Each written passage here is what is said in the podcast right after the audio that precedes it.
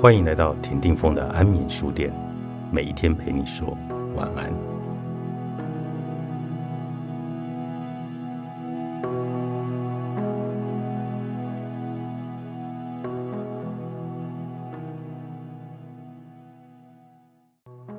你适合吃什么？没错，大家总在问自己该吃何种超级食物。会问这个问题很自然，可惜答案没有那么简单。首先，我们得要了解超级食物的适当用途。超级食物是要弥补落差，而不是万灵丹。超级食物应该介于普通食物及营养补充品和药物之间。没有人一早就会吃一大碗枸杞。不过，我们不能在早餐吃甜甜圈和含糖的谷片，然后又希望超级食物来解决所有的问题。这些能带来能量的物质。应该成为日常饮食中规律的一部分。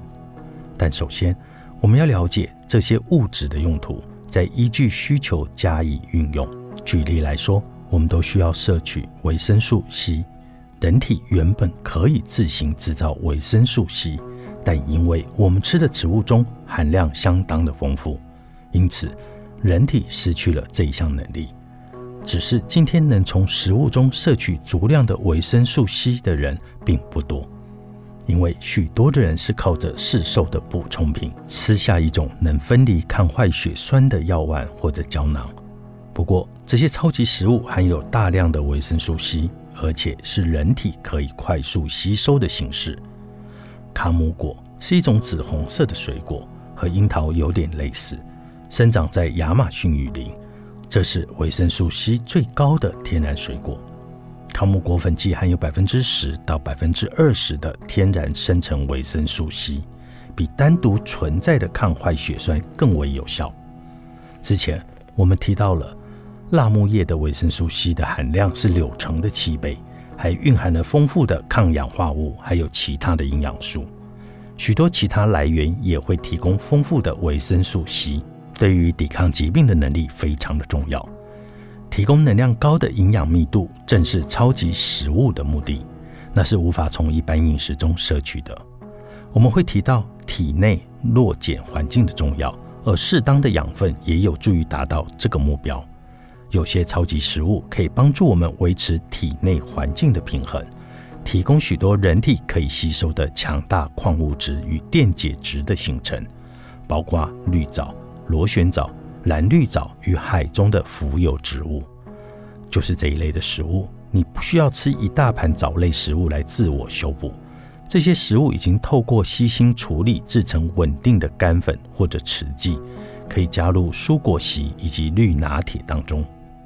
科学界还在试着彻底了解慢性发炎是如何伤害人体组织，缩短人的寿命。不过，姜黄在数千年来都是有效的抗发炎剂，也具有疗愈的功效。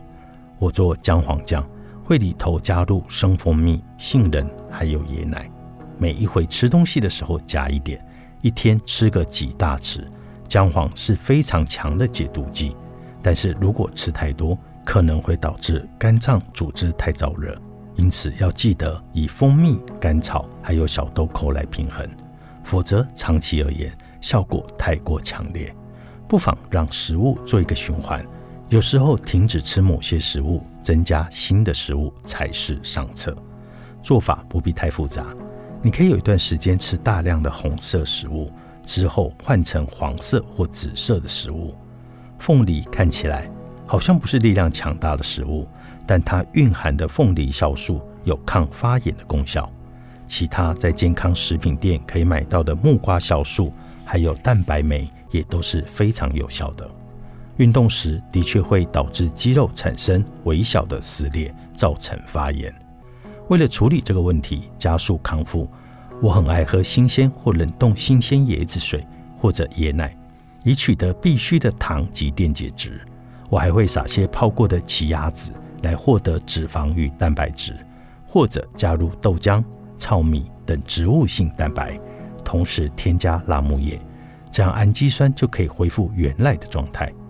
我不断提及压力造成的伤害，无论是来自身体、情感或者环境，人体在回应压力时会释放出可体松，长期下来会损害健康。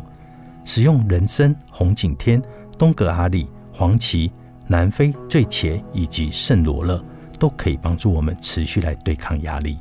有些品质好的做成药丸或者胶囊。抗忧郁剂如今已经是常见的处方用药了。不过，科学已提供有力的证据，说明营养能够深深影响我们的心智与情感的状态。我小时候有注意力不足的问题。长大后就克服了这些状况，也帮助过不少人，因此对于饮食和大脑机能的连接相当的了解。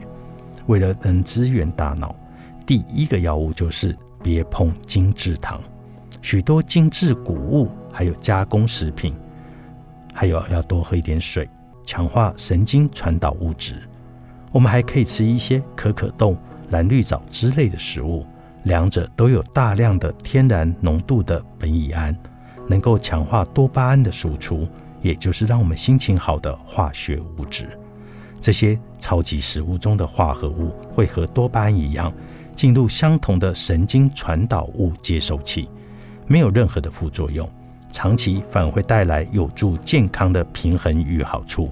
这样不是很好吗？慢性的疲劳也往往会因为过度刺激腺肾上腺素，而我们常以喝刺激的东西来回应，比如咖啡、汽水、能量饮料，但是这样只会雪上加霜。